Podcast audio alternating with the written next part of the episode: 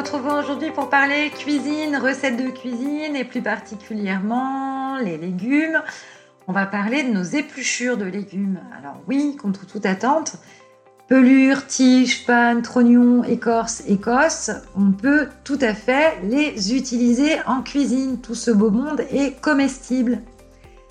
Ce qu'il faut savoir, c'est qu'en plus d'être bon pour la planète, cuisiner les épluchures se révèle aussi très bon pour la santé. En effet, la peau de ces fruits et légumes regorge de vitamines et de fibres.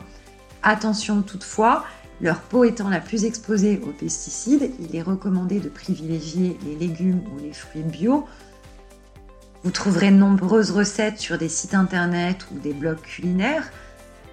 Et comme nous aimons bien vous donner des idées également sur ce flash briefing, on va vous en donner une toute simple, probablement la plus simple d'ailleurs à réaliser, celle des chips d'épluchures. Il vous suffira de badigeonner ces épluchures d'huile d'olive, de les assaisonner de sel et de poivre et de les passer une dizaine de minutes au four et le tour est joué. Donc les épluchures, on y pense. On vous souhaite une très bonne journée et on se retrouve demain pour un nouvel éco-geste.